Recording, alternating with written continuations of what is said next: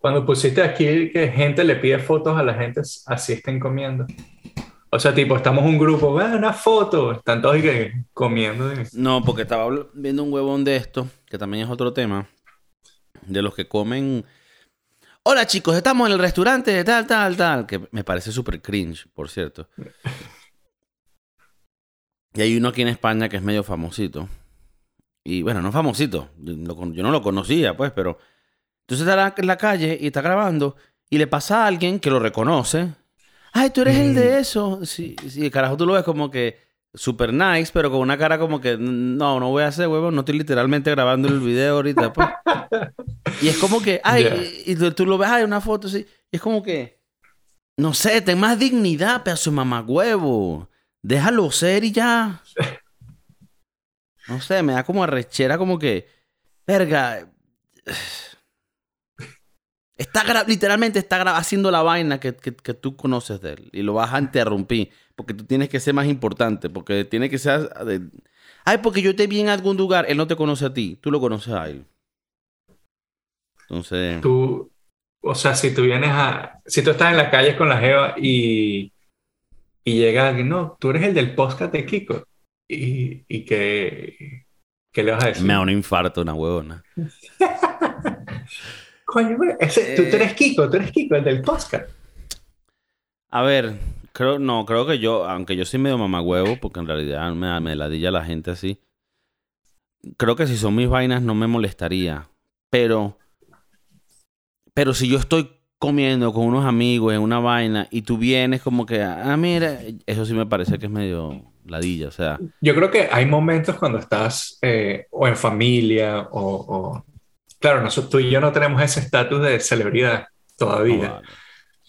Pero eh, creo que si estás con tu familia o en un evento familiar o simplemente no... Yo creo que tú tienes derecho a, decir que no quieres la foto.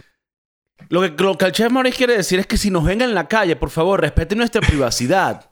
No, no, si nos ven en la calle, por favor, vengan a joder, porque sabemos que we made it. Y que ladillenlo, ladillenlo. que la suegra que, que, que, la suegra venga y diga, mira, ¿y, quién es este? Ay, tú eres de la... Coño. O el suegro, la tía que te cae mal. Coño, ay, la tía te conoce. Sí, sí, yo en los internet hago vainas y la gente me conoce. y, y, cuando vayas a eventos familiares, eh, sabes que la tía, la chismosa va a empezar, coño, por ahí viene la estrellita. Deja que venga la estrellita con la noviecita. Él hace que, él hace que videos por YouTube. Pero yo no sé, él, no, no, él es medio ella raro. Se saca fotos, ella se saca fotos en bikini y eso a mí no me gusta. Mira, José Gregorio, tú haces una vaina. Esa novia tuya de pinga. Pero ella esos videos que hacen OnlyFans. ¿Qué coño, abuela? Ahí estamos pagando la casa y el carro. Esa es la que está pagando la comida que te estás comiendo, coño, tu madre. Ahí no hice nada, ¿no? Ay, calla. No, que, ay, no, que saben de eh, fotos de pies. No, no, no. Mira, una cosa que te quería preguntar. Ya empezamos el episodio. Aquí empezamos. Eh, bienvenidos. Ya, vamos a hacer la vaina bien. Pero tienes que poner la parte de adelante. ¿Qué parte? Lo que veníamos hablando. No, es que se me olvidó que teníamos que. Bienvenidos al podcast de Kiko, el podcast revolucionario bastión del movimiento socialista de Latinoamérica y Europa. Y Oceanía, claro que sí. Con ustedes su servidor, Kiko Cervantes y el chef Maurice, una dupla creada desde la pasión por el compartir del dinero y de la propiedad privada. Este episodio es traído, he traído así se dice estos días, es patrocinado por la Bolsa Club y la Asociación para la Protección de Burras en Latinoamérica. Claro que sí. Tú sabes que ahora nosotros... eres presidente. ¿Quién yo? Tú eres presidente del Club de Burras de Latinoamérica. Ah, claro, claro, de protección de, de las burras. Porque, bueno, a la final sabemos que aquí, por más de que ciertos personajes de nuestro universo eh, tengan ciertas tendencias, nosotros siempre, por la protección de los animales, ahí estaremos. Quería también dar un saludo a la comunidad Latinex, porque, bueno, Mauricio y yo también nos consideramos Latinex. Eh, quería empezar este episodio. Primero, de una vez. Segundo, compártanlo. Tercero, dale like. Cuarto, estamos en Spotify, en iTunes y en todas las vainas. Coño, digo, pero no ibas a comenzar el podcast de una vez. Bueno, tampoco de una vez, porque entonces después lo ven y no se meten en la vaina. Y después van por allá, no, mira que está de tal. Otra cosa, Mauricio y yo exigimos nuestra privacidad en el público. Cuando estemos comiendo por allá, coño, no nos pidan fotos y vaina. Si estamos con nuestra familia, no. Respeten nuestra privacidad. Y yo como nunca estoy solo, no me vengan a joder. Si no lo vengan a joder, Mauricio ahorita está muy este, estresado. Está ahorita abriendo dos restaurantes más. Y ese mundo la gente piensa que solo comer y meterse perico. Y no. No lo es. No, no, para nada. A ver, que, sí, ¿no? Que no, ¿sabes? no, te equivoques. Pero hay muchas vainas. Tienes que dirigir. ¿Cuántos son los chefs? ¿Cuántos son las vainas? ¿Cuántos trabajadores vas a tener sin papeles ahí? Es una vaina jodida. Es, es jodido. Y llevar un restaurante no es fácil. No es fácil. En manera administrativa y en manera biológica. Es más ahorita con, con la subida de toda la inflación. Esta recha. ¿Cómo llevas la inflación ahorita, Mauricio? ¿Gastas más para olvidarte o ahorras? Yo ahorro eh, mi novia gasta. Ok, tú ahorras, tu novia gasta. Eh, Ahora que han tenido un bebé y justo vino la inflación, ¿hay un poquito de arrepentimiento o dices, coño, ahí resolvemos? la respuesta correcta es ahí resolvemos. Ahí resolvemos. Sí, sí, sí. Dios proveerá y cuando hay amor y cariño, es que es un milagro. Otra, una cosa, Mauricio, estar en una situación precaria, pero igual parir y después decir, no, es que esto es una bendición, Nietzsche. Claro. Esta, esta puede traer mucha crítica. Por eso vamos mejor a empezar el episodio directamente con ustedes. Quería preguntarte, cuando ya uno es más adulto, esto es, puede ser verdad también en, nuestros tiempos de, de, mozos, cuando uno es más chamito, cuando los órganos están nuevos, cuando todo es emocionante. ¿Qué pasó, marico? Pero más de mayores, un poco más, más verdades estas vainas que voy a decir. Cuando uno planea viajes, planes, cosas para hacer con grupos de amigos, quería preguntarte si tú pensabas como yo, que siento que si tú expandes mucho el plan, mucha gente, primero pierdes eficiencia y empieza a haber más conflicto, estás mezclando muchas más energías y siento que mucha gente erra en eso. Y a veces vas a, te invitan a lugares, a planes y luego llegas y es como, entonces, no sé si eso te parece que es así o si tal vez es un síntoma de yo que a veces puedo ser mamagüevo y, y no querer, bueno, tal vez me faltan algunas habilidades sociales. ¿O crees que estoy en lo correcto? No, Kiko, tienes razón. Hay ciertas vibras que no se mezclan y, coño, por ende, no puedes meter tantos grupos, hermano. No, no invites a todo el mundo que conoces, porque no nos vamos a caer bien todos.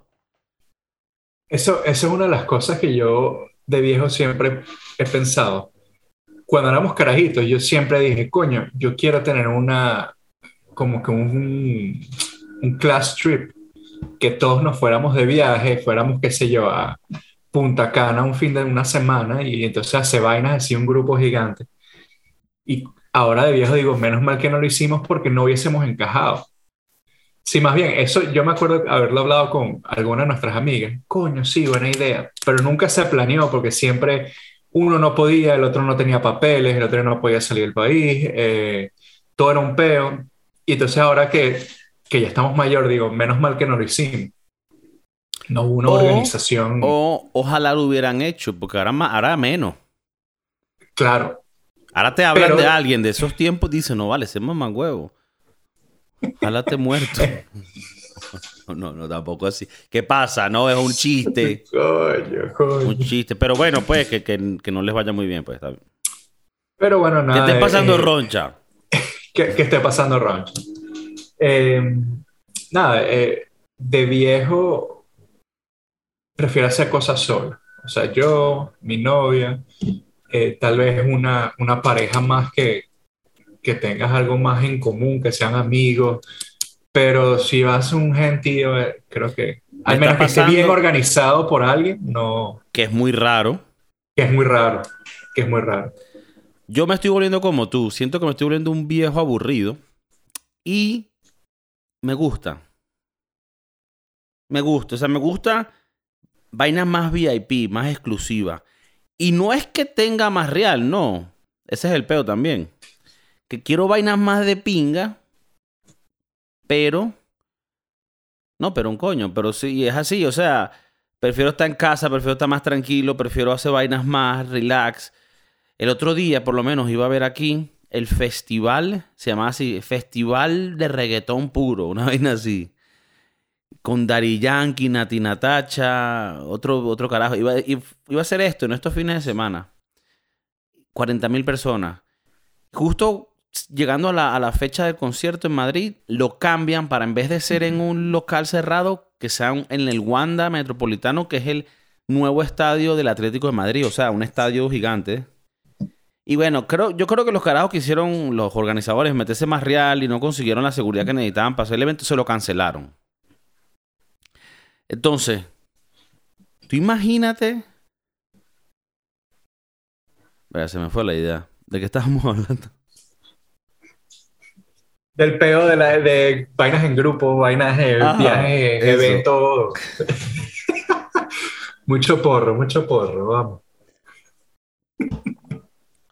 Coño. Iba una idea la vaina. De que, bueno, que organizaron ese peo y. Verga, que, que mama huevo. Iba una, iba, iba una vaina esa. Pero bueno, el punto es: cuando tú estás en un grupo, tú tienes que hacerlo con. Ah, eso, que me imaginé bueno, primero que no soy muy fanático de esa música y me gusta.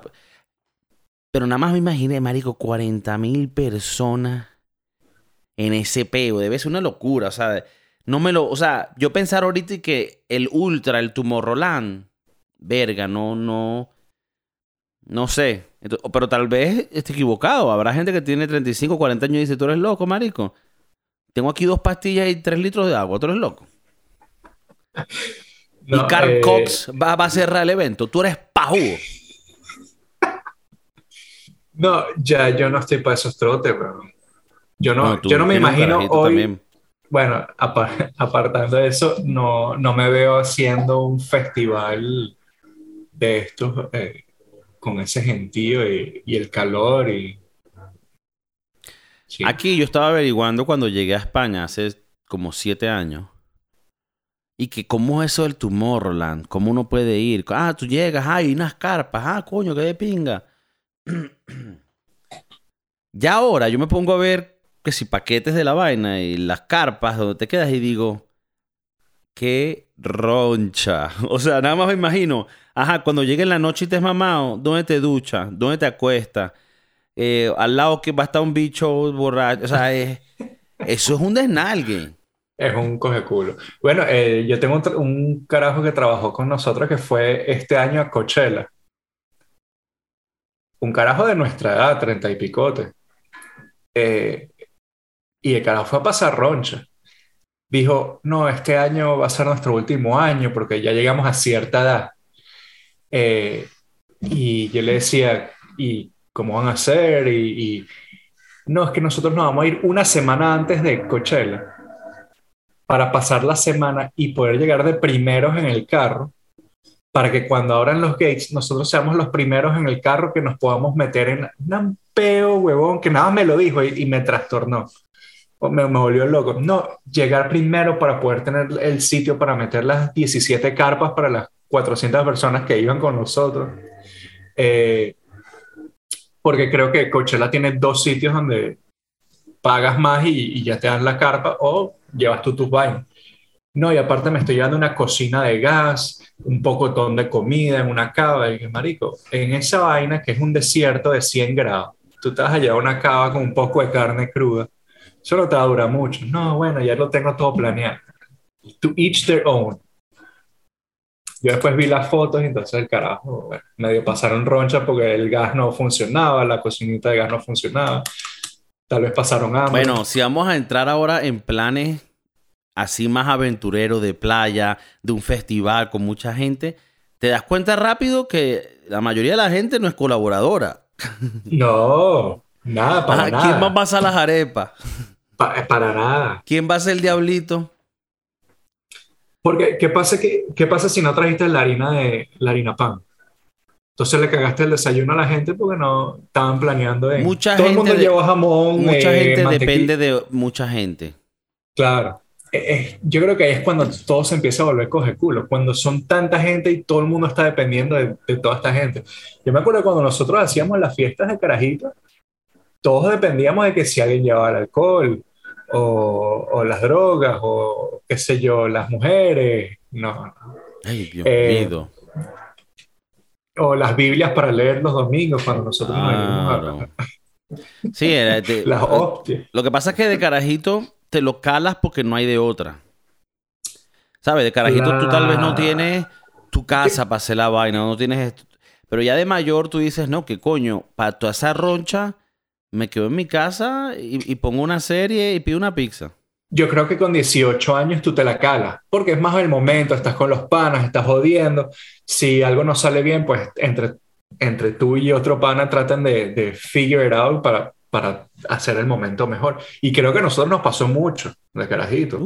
Cuando las cosas no salían como uno las tenía planeadas y, de todas maneras la pasabas bien. Pero coño, como decías antes, a los 17, 18, 19 años, es, otro mundo, es otra vida. Y tiene sentido, porque yo me acuerdo que en esos tiempos, tú como, uno como que estaba para pa eso. Para que la vaina saliera mal y estuviera por ahí ando, ando coñazo y arriesgando el pellejo, chicos. Entonces, creo que es como que a veces cuando me acuerdo de las vainas que uno hizo de, de coño, cuando era una carajito, uno dice, verga, a veces fue fuerte, pero por otro lado dice, pero es que ahí era cuando había que hacerlo. Entonces, ¿qué es lo que queremos decir? Si tú tienes ahorita 18, 19, 20 años, métele a todo. Claro. No, que vamos a ir a... con furia y sin frenar. Nos vamos a ir a la montaña, pero nadie tiene carpa, pero bueno. Váyanse. No importa, llévense una sabanita y una almohada y ahí resuelven. Yo quiero preguntarte una cosa porque yo no recuerdo muy bien. ¿Tú te acuerdas cuando nosotros hicimos el peo de, prom night?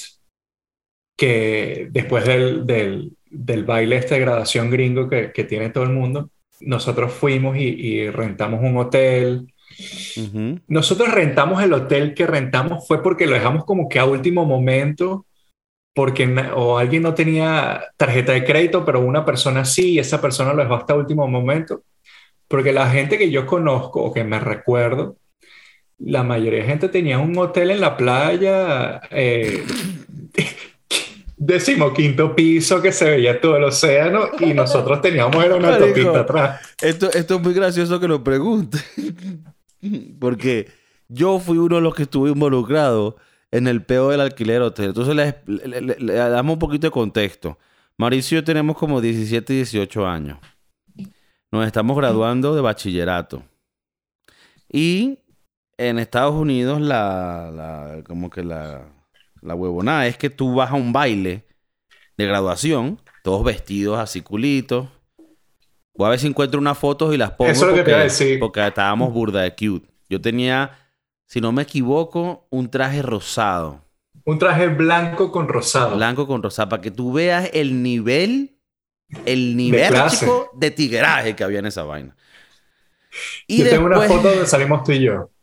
Ok, pásame la Si la consigo, si la, consigo te la paso. Y cuando vamos después del baile, todo, la idea es ir a un hotel que alquilas y ahí se vuelve mierda y la fiesta y la rumba. Y Mauricio está diciendo un punto muy importante el hotel que tú alquilarías es uno en la playa de, Miami o vaina. Tal vez hasta cerca del sitio donde estaba pasando el baile. Me acuerdo que nuestro baile fue en un hotel. En ese mismo hotel hubo gente más apoderada con dinero, donde pudieran, donde pudieran alquilar un cuarto al frente del mar. Yo no sé por qué nunca he pensado esto y mientras más Mauricio me comenta la vaina, más caigo en, en razón de que, o sea, qué perdedores. Entonces, o sea, yo me acuerdo que primero entre los latinos nadie quería, porque en ese tiempo tenías que andar en tu grupito, más o menos, éramos, bueno, los latinos para que no nos pegaran. Entonces, nadie quería como organizar la vaina y al final yo y una chama fuimos a organizarlo. Y dijimos, bueno, vamos a buscar un hotel. Y yo no sé por qué, si fue por dinero o porque nos los aceptasen, porque también éramos unos niños menores de edad. Pero había una chama que tenía 18 años Y creo que ella tenía una tarjeta de crédito. Entonces ella dio la tarjeta de crédito y fui yo. Y tenía, marico, tenía mi, mi suéter de, de fútbol del, del, colegio, imagínate. Y la señora que, lo está alquilando... high school. Sí, y la gente que lo está alquilando el hotel sabe que, es, que no somos adultos. Y literalmente alquilamos una habitación en un hotel ejecutivo que está al lado de una autopista. Donde, es un hotel de paso. Es un hotel donde pasas porque estás viajando o porque eres eh, ejecutivo y estás en la autopista. Cerca de nada. Eh, lo que estaba era cerca de nuestras casas. Es lo que estaba. Estaba al lado de la mía. Sí, al lado de la tuya. No sé por qué fui para allá. Pero, marico, no sé. O sea, hasta el día de hoy no sé si fue por huevón que no. O tal vez porque, bueno, conseguimos que ahí eran 90 dólares. Una vaina así. Yo qué coño sé, no me acuerdo. Pero sí, eh, todo el mundo estaba en hoteles arrechísimos, tipo Las Vegas, y nosotros así en un hotelito. Yo me acuerdo que los gringos populares, los gringos populares, todos estaban en hoteles en la playa. Nosotros, nosotros caímos ahí en. ¿Qué era? Un Marriott, un Executive Era un Marriott, Marriott, Marriott Executive. Yo creo que éramos los únicos huéspedes ese día. Coño, pero eh, una vez así te voy a decir éramos como 50 personas en un cuartico. Sí. Y hicimos y deshicimos. Sí, yo, yo, yo creo que yo creo que ahí dijeron, no, no le llamemos a la policía porque... son nuestros únicos huéspedes. Sí, son nuestros únicos podemos Hacer nada. Y ya, pero me acuerdo que cuando yo llegué allá había un desastrico. Sí. Porque yo llegué un poco después a la, habitación y estaban todos vueltos mierda. Yo me acuerdo que eh, nos acostamos, tal vez todo el mundo se empezó a acostar a mí como a eso de las 6 de la mañana, 7 de la mañana. Había gente acostada en el, en, eh, en el baño. O sea, en la ducha había gente acostada. Pero yo, yo creo que tú y yo, y tal vez la chama esta que, que nos consiguió el hotel, eh, pudimos dormir más cómodo. Porque yo me acuerdo que yo dormía en el sofá cama. Yo no sé dónde dormiste tú, dónde dormí la chama, porque poco recuerdo esa noche. Pero, pero yo tuve el lujo de dormirme en el, en el sofá cama. No sé si fue porque pagué más y tú, o y tú caíste temprano. No, fue porque, bueno, se le coronó al pana. pero, pero ve, eh, a, lo que vamos, por cierto, muy buena anécdota esa, la del... La del... La, es verdad, marico. Eh, eh, alquilaban los hoteles pero de niño tú medio te calas la, desorganización, porque tú dices, coño, eh, a la final es de pinga. Eh. Sí, no, no trajo dinero, bueno. Pero ya de mayor, primero tu tiempo vale. Tú no tienes tiempo para cagar, esa, cagar esa noche con una pea voladora sin razón. Mm. Si, tú vas, si tú vas de una pea voladora, tiene que estar justificada. ¿Sabes? Por, por los organismos competentes, pum, pum, estampado. Usted mañana se va a sentir como una mierda así, no, pero es que mira, son los Broski, el chef Maurice acaba de viajar para Madrid, acaba de hablarme de un restaurante de 700 lucas, y hay que ir. Que por cierto, el otro día estaba viendo unos videos de YouTube de carajos que están comiendo en restaurantes michelines aquí. Y marico, me daba miedo, huevón, los precios tan locos. Y cuando traía la comida, yo decía como que, si Mauricio me viera, me criticara, pero yo, yo lo veía y yo decía, estafa. Estafa. Estafa. hay muchas eh, estafas. Hay muchas estafas. Pero no creo que esa sea una. O sea, tú estás pagando 300 euros o 400, pero son 18 platos. No. Tú, vamos a decir que tú sales del restaurante y vas a salir lleno. Sí. Sí, sí sales lleno. Ok. ¿Por qué cuesta tanto? Porque es una ladilla tener tantos, hacer tantos platos. Coño, porque hay platos que requieren bastante... mucha vaina. Labor, bueno, Yo sé que la gente a veces dirá, coño, estos carajos van de tema a tema, pero a mí siempre tengo la, comida en la, en la cabeza. Y estaba pensando en estos días, porque estaba viendo muchos videos de comida y, de comidas locas que se comen, como pescado fermentado y vaina. Y hay una cosa que se llama kimchi que es una vaina surcoreana o coreana en general. Solo que ahorita en Corea del Norte tal vez no lo hacen mucho porque, bueno, allá un poquito la situación es diferente. Pero el kimchi aparentemente es leche de soja fermentada y es un poco como el queso, lo cortan, ¿no? Esa es la... Ese es el tofu. Ah, el tofu, sorry. Eh, el kimchi es repollo fermentado. Ah, no, ese sí es ya otro, otro nivel. Ajá, el to- entonces el tofu es como un queso, pero de soya.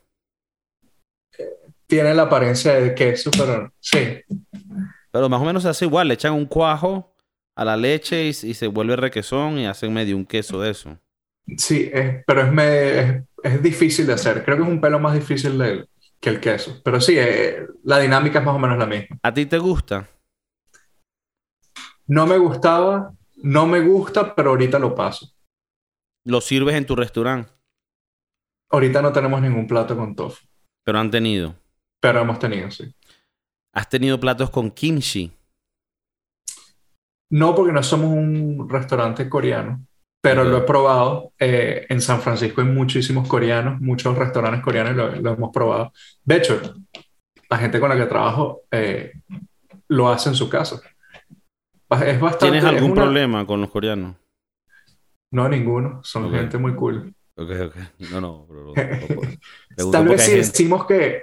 ta- Tal vez si empezamos a decir BTS, salimos en el, en el, En el algoritmo. en, en- en el algoritmo y, y, coño, algún coreano nos va a ver en Corea, así que The night stars comes fast out. Algo así. algo así. Mira, el kimchi es, es, es heavy. Coño, es un acquired taste, es un gusto adquirido porque, coño, Re- Es no- repollo fermentado. Aquí vamos a hablar un poquito. Fermentado, equivalente a podrido. No, para nada, Ah, no. para nada. No, es como una, una técnica para darle un sabor diferente, un, un sabor... eh, Es un poco como cuando pones vainas en vinagre y las vinagreas. Sí, y sí, o sea, si te vas por ese camino donde vas a, a mantener las cosas, es una, es una forma de, de que las cosas tal vez no se te dañen.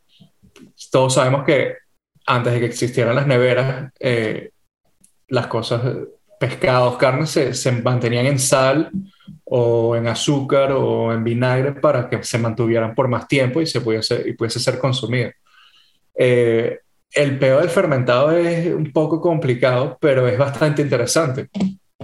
De hecho, yo, yo estoy aquí fermentando unas naranjas que llevan siete meses y el otro día las probé y me sabe alcohol. Entonces, más o menos estoy haciendo como mi alcohol de naranja. Y todo es fermentado con, simplemente es la naranja, el jugo de la naranja y el azúcar. En, que, Y en un lo he dejado- cerrado. En un pote cerrado donde ya no, pero al principio tienes que como que abrirlo para que los gases salgan, eh, las bacterias entren y, y hagan su, su, su peo. Pero es bastante... Si no te gusta lo fermentado, o sea, si nunca lo has probado, pruébalo.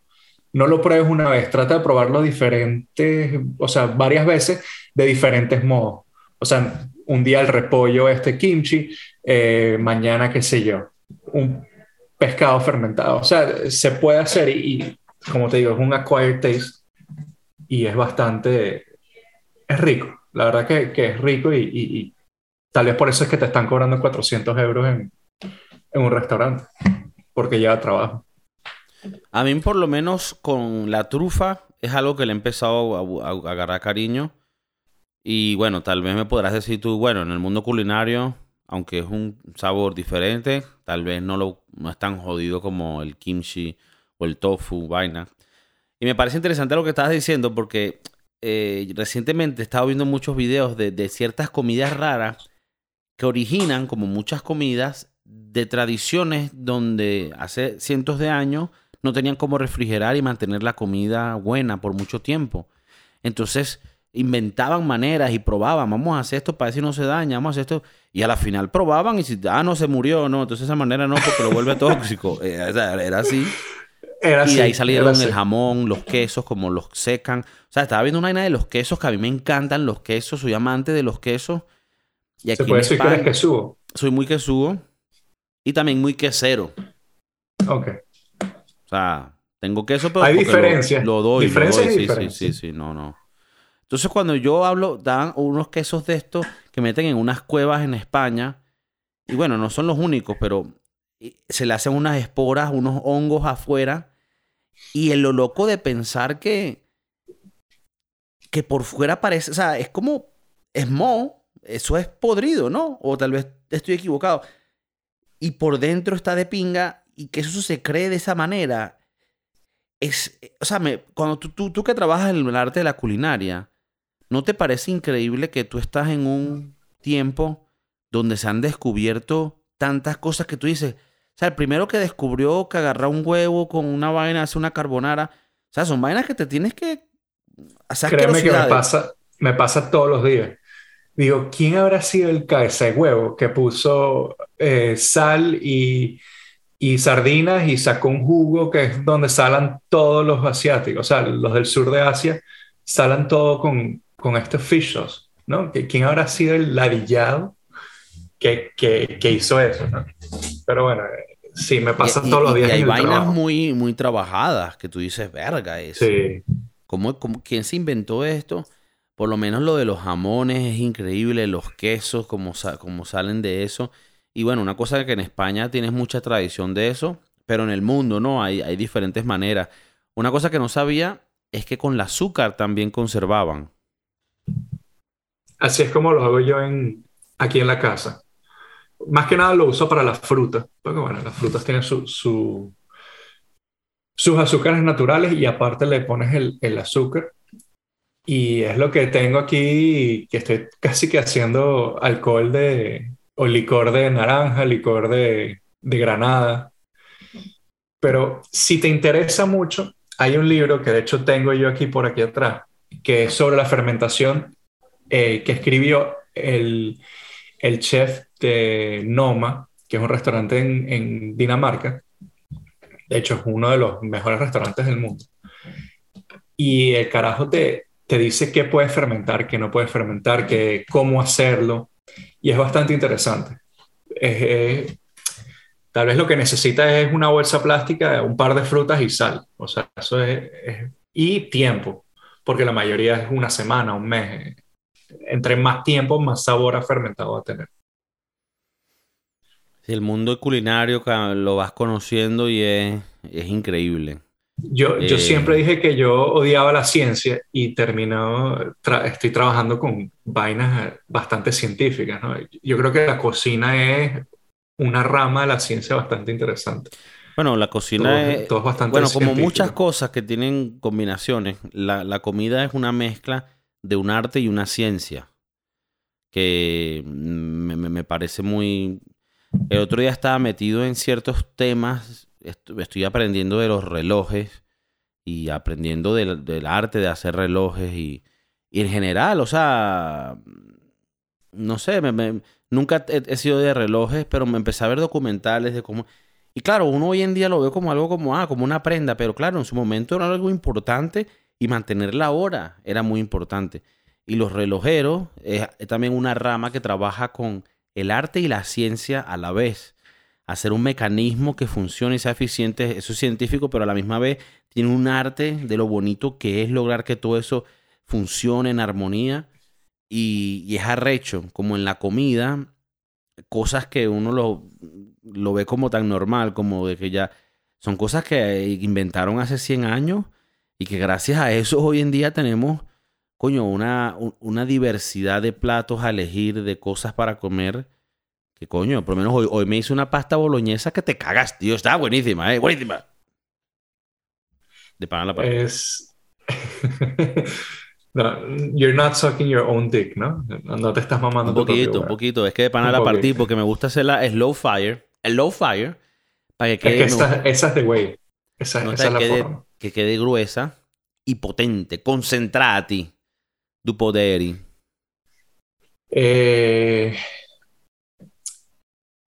todo, todo en el, en el arte culinario es bastante científico. La verdad es que tienes que trabajar con, la, con el calor, con el, qué sé yo.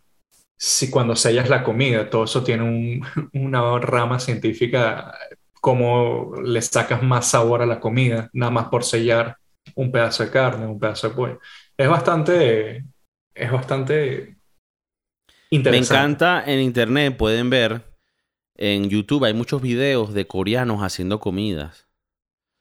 y me encanta lo limpio que son, lo exacto que son, lo ordenado. Los japoneses también. Eh, me encanta, o sea, es, es, arrecho cuando lo ves así, hecho de tal manera. A ti por lo menos, así, bueno, imagino que tienes que decir que sí, porque bueno, eh, por, por la ley. Pero, o sea, en tu restaurante, ¿también es, es, así la vaina? ¿O entra un poco las culturas de que no es tan así japonés que, o coreano donde la vaina es... Yo creo que es una vaina de cultura, definitivamente. Porque ni cuando trabajaba en España ni cuando trabajaba en Miami he visto tanta exactitud como esos carajos. O sea, no. Ya va. Cuando estás en un restaurante Michelin, trabajando en un restaurante Michelin, sí hay ciertas cosas que se parecen. O sea, la exactitud, la limpieza, la, la cabeza que le tienes que poner a todo es, es más, más arrecho. Ahora, trabajando en estos otros sitios que tal vez no son Michelin o que tal vez no tienen los estándares tan altos, pues hay ciertas cosas que eh, you can get around. Claro, como que tal vez, tal vez en cualquier kiosquito de Corea o de Japón te van a hacer la vaina como es. Correcto. Tú te vas a un bar incorrecto en Madrid y te van a dar las, las papas que no se comió el anterior. y las aceitunas que no se comió el otro. Lo peor es que es así, No, es así. es parte de la biodiversidad y de cómo nos, nos regamos todos con el COVID para mantener, para que la vaina ya todos estuviéramos protegidos. Importante. Es importante. La, comida es importante. importante. Yo, a, mí me, a mí me gustaría que un día, ya sea viviendo en San Francisco o en otro lado, que tú, que tú experimentes uno o dos días conmigo en la cocina. No, no porque... Serían unos episodios de pinga. Claro, y lo podemos grabar. cooking with Maurice. porque trabajar en casa o cocinar en casa es diferente, pero yo quisiera que, que todo el mundo tuviese la experiencia de por lo menos un día en la cocina, para que la gente diga, no, es que cocinar en mi casa es lo mejor que me puede pasar, lo quiero hacer en la cocina. Eh, de verdad, no, es así. Pero bueno, el punto es que quisiera que estuviese... Tú, dirías que eso es como por decir, un ejemplo. Decir que a ti te gusta cocinar en tu casa y decir, ay, creo que me iría bien con un restaurante porque me gusta cocinar en casa, sería como hacer la misma equivalencia en, coño, a mí me gusta mamar el huevo a mi marido, ¿verdad? Por ende, me voy a un, a un local y que vengan 100 extraños a todos. O sea, o sea, no porque te guste esto, quiere decir que te va a gustar hacerlo mil veces. Es una preparación, es una limpieza, es un... Eh, o sea, es un ver... Yo a veces voy a restaurantes y, y como. El otro día fui a un restaurante asturiano en Madrid, buenísimo. Comimos chuletón, cachopo, pimientos de piquiño relleno con rabo de toro Maricunaina, que Fran, no voy a decir el nombre porque tienen que dar los patrocinios. Claro. Ahí tienen que dar los patrocinios. Tienen que pasar cheque. Tienen que, pasar cheque. Sidra, tomamos sidra. Sabroso. Y yo decía, no quiero ni saber cómo lo hacen atrás porque me quita la magia, quita la, el encanto. ¿Tú no sientes a veces que prefiero no saber cómo, cómo hacen la salchicha? Sí, me pasa, pero depende del restaurante. Si voy a si voy a los asquerositos, donde me llevas ahí a la calle del hambre en Valencia, yo no quiero saber cómo lo hace. Yo nada más me lo quiero comer. Y está divino. Es así. Pero cómo llegó esa carne a mi boca, no, pero no lo quiero saber. bueno, es evidente que si tengo esta opinión es porque yo no estoy rondando en los restaurantes estos donde te dejan ver la cocina. a los que yo voy, los de la cocina están abajo, encerrados. Coño, ahora hay un tren bastante alto en la cocina donde, o en los restaurantes donde la cocina es abierta, por esa misma razón. Porque hay gente que te quiere demostrar de que, bueno, las cocinas son, son limpias. ¿Crees que eso te ladilla? ¿Piensas que en la cultura del chef, por más de que queramos que sean limpios, coño, ciérrale las puertas para que, pum, hagan un agarrón de culo? Al pana. coño, el agarrón de culo ya no lo No los Lo tuvimos que parar, no, lo tuvimos que parar. Nos hicieron hacer un examen de, de sexual harassment, ¿verdad? De, de Management humano. Y que chicos, entre un momento, mira, yo sé que la práctica estaba de pinga, pero ya no podemos, ya, ya no, ya no podemos celebrar que terminamos el, el, ¿cómo es? El turno con una palmada en el culo. Ya no se puede, chicos. Yo creo que los beisbolistas y a los futbolistas deberían de pasar por recursos humanos. Esa tocar de culo no me parece normal. Coño. Los beisbolistas es otra, eh, sí, es también cultura, cultural. Es cultura. Mete un jonrón, eh, coño, le quieres agarrar el culo a tu amigo. Volviendo al restaurante, a mí me gusta que el restaurante tenga la cocina abierta, más que nada porque me gusta a mí ver qué es lo que hacen, no por...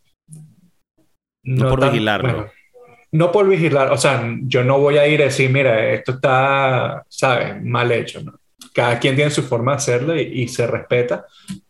Ya una vez que empieza a ser asqueroso, pues ahí, ahí es cuando uno dice, coño, me ha pasado. Aquí voy a decir nombre porque, para que la gente no vaya. En el Chipotle aquí en San Francisco, Marico, tenían ahí todo un desastre y a mí me dio bastante asquito. Eh, comer, comer ahí. Qué chimo, no, porque van perdiendo la calidad. Van perdiendo la calidad. Sí. Y a veces sí, vamos a dejar, a veces sí vamos a decir los nombres. El Chipotle, pero coño, de San, no, bueno, no queremos decir especificidades porque. Pero bueno, Chipotle de San Francisco, hay uno por ahí, hay varios. Y que todos, todos, todos. derríbenlo. Bueno, Pero bueno, nada, el, el, el, restaurante, nada, los restaurantes eh, cocina abierta, sí lo hagan. Sí van. Eh, restaurantes chinos cerrados, pila. pila. Pila. Yo no voy a decir nada. Ustedes tomen okay, su. Ok, Esta última son un poco racial, pero bueno, quedamos así. Esos son los tips del chef Maurice. Son los tips culinarios del chef Maurice, una sección que vamos a tener aquí. sí, como dice el chef Maurice, si vas a restaurante chino con cocina cerrada, échale mucha salsa agridulce a todo.